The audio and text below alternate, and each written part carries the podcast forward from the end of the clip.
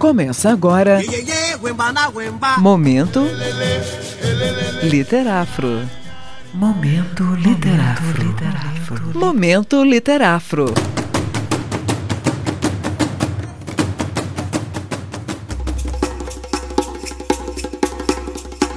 Olá, sou Glauciane Santos, sou mestre em literatura brasileira e esse é o Momento Literafro.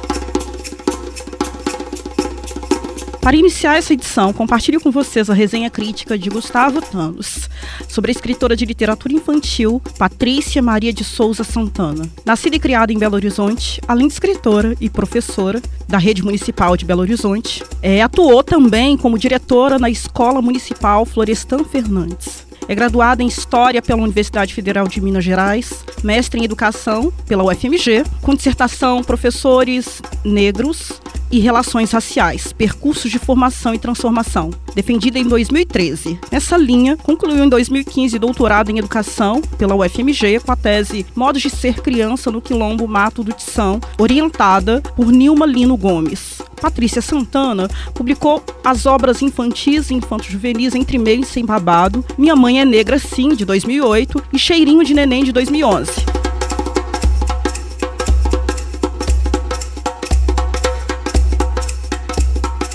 Em que questões étnicas e raciais são ensinadas numa linguagem voltada para os pequenos e jovens leitores.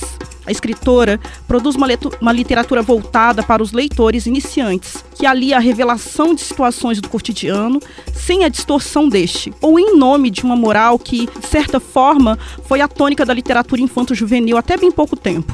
Possível perceber em seu texto uma preocupação de que a literatura seja parte de um conjunto dentro do qual se efetua o câmbio de, valores explorando a potencialidade das imagens que auxiliem na construção da autoestima necessária para a resistência, o enfrentamento do preconceito, em construção de uma outra representação do negro na literatura.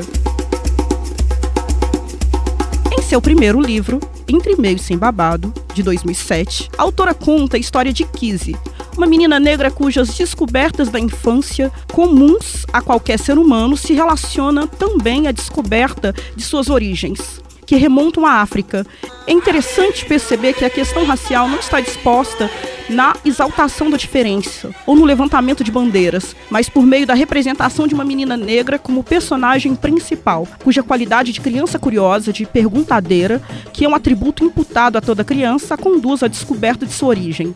Essa narrativa, na medida em que valoriza a inteligência infantil, estimula o leitor a ser também curioso e questionador quanto à ancestralidade africana.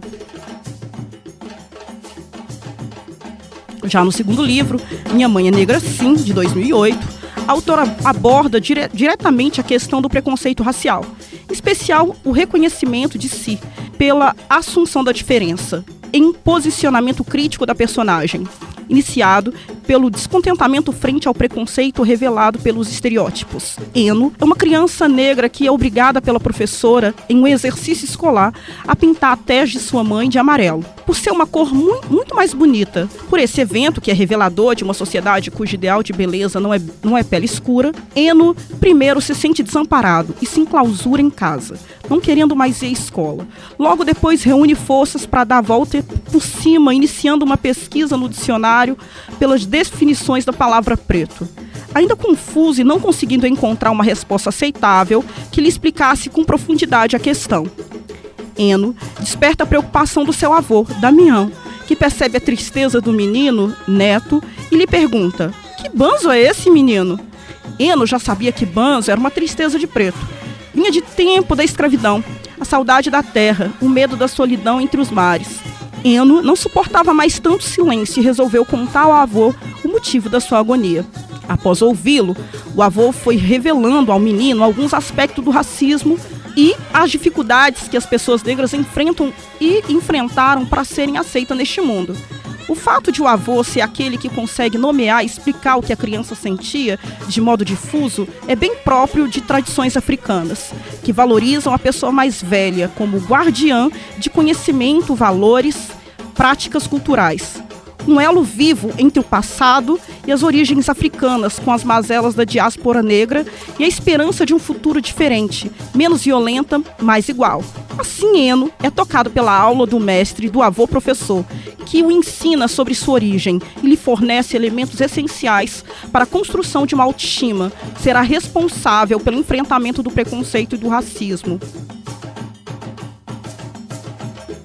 Terceiro e último livro, Cheirinho de Neném, 2011, está representando o universo infantil de Ara, uma menina que se vê é, no mundo dividido pelo nascimento de Abayomi, seu irmãozinho. A personagem se descobre numa gangorra e de sensações e pensamentos sobre a chegada do irmão, que sendo o melhor presente de sua vida, era aquele que a dotaria de uma nova qualificação, irmã. A literatura se afirma como estratagema para destruir o poder inscrito na linguagem, e esta, diga-se de passagem, foi e é a base de sustentação da história oficial e através do qual essa se valida, a literatura de Patrícia Santana é boa estratégia para a representação dos negros, por elementos próprios da afro-brasilidade. Respeito aos mais velhos, as rodas de conversa, a busca pela consciência de cor por meio do encontro com suas origens, representando-os como sujeitos da história e cultura brasileira, porque são também sujeitos e protagonistas de suas próprias histórias. Mais informações sobre a escritora e sua obra estão no site do Literafro, que pode ser acessado em www.letras.fmg/literafro. Esse foi o momento literafro de hoje. Nós estaremos de volta toda quarta-feira às 8h15 da manhã. Você ouviu? Momento Literafro. Momento Literafro. Momento Literafro.